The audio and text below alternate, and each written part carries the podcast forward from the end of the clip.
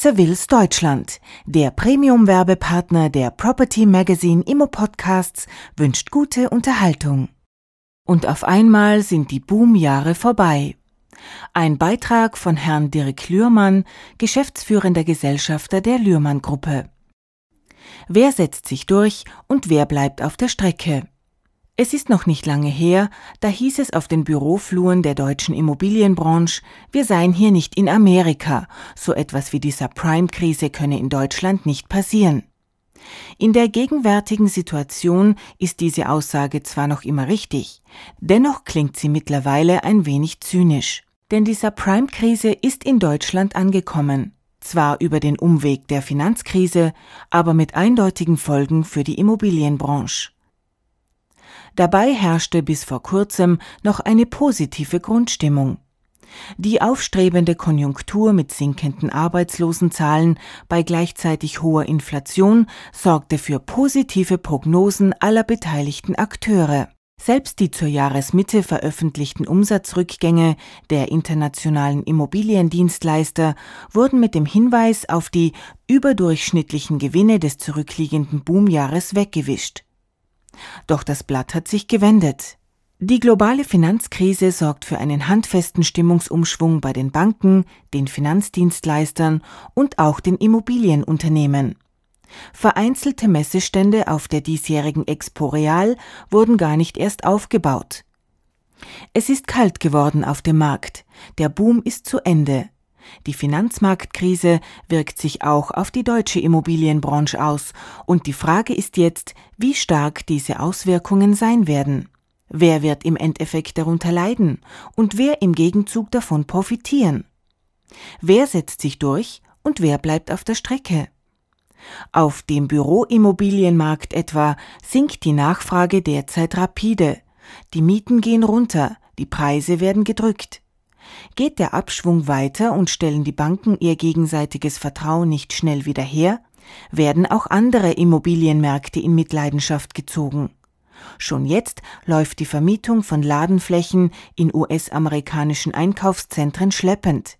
Ein klares Zeichen für die einsetzende Konsumflaute auf der anderen Seite des Atlantiks.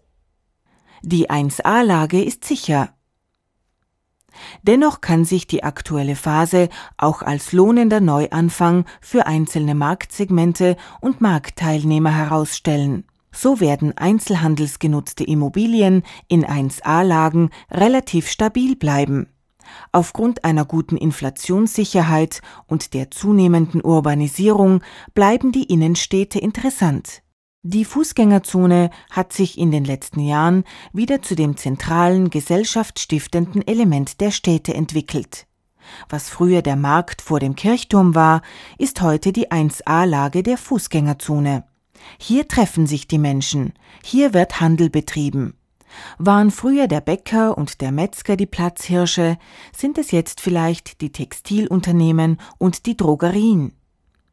Und auch wenn niemand weiß, wie der Besatz in zehn Jahren aussehen wird, ist eines jedoch sicher. Einkaufen müssen die Menschen.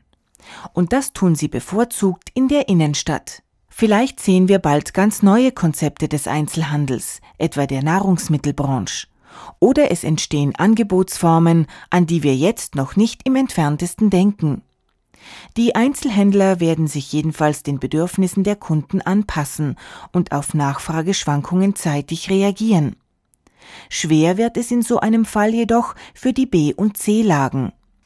Sie könnten von der Krise empfindlich getroffen werden, wenn den Konsumenten die Mittel knapp werden und die ersten Läden in der Randlage schließen. Das Mietinteresse geht zurück, Investoren werden abgeschreckt, Entwicklungen unterbleiben.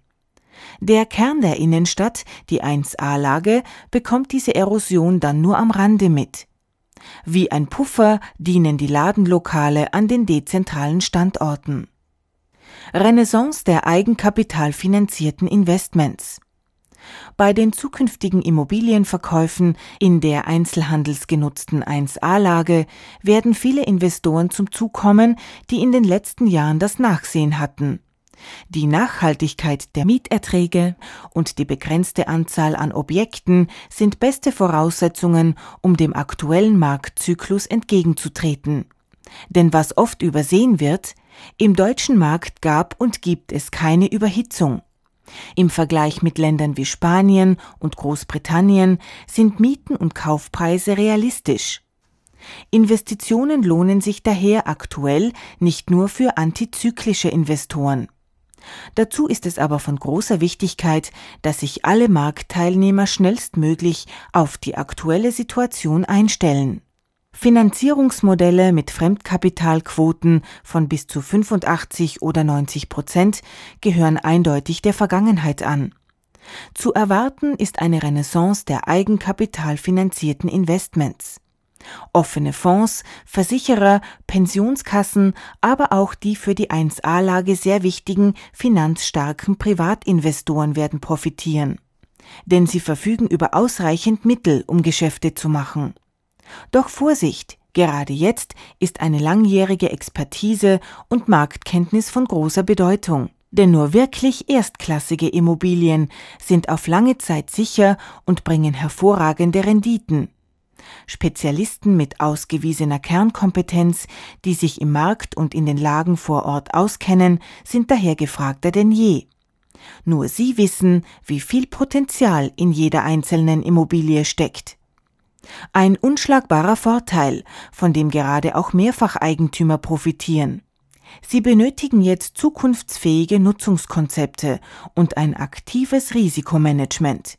Die effektive Ausschöpfung des Werterhaltungs- und Wertsteigerungspotenzials eines Bestandes an 1a Immobilien muss von Spezialisten nachhaltig optimiert werden. Denn nicht nur der Standort ist ein entscheidendes Kriterium einer Immobilie in 1a-Lage.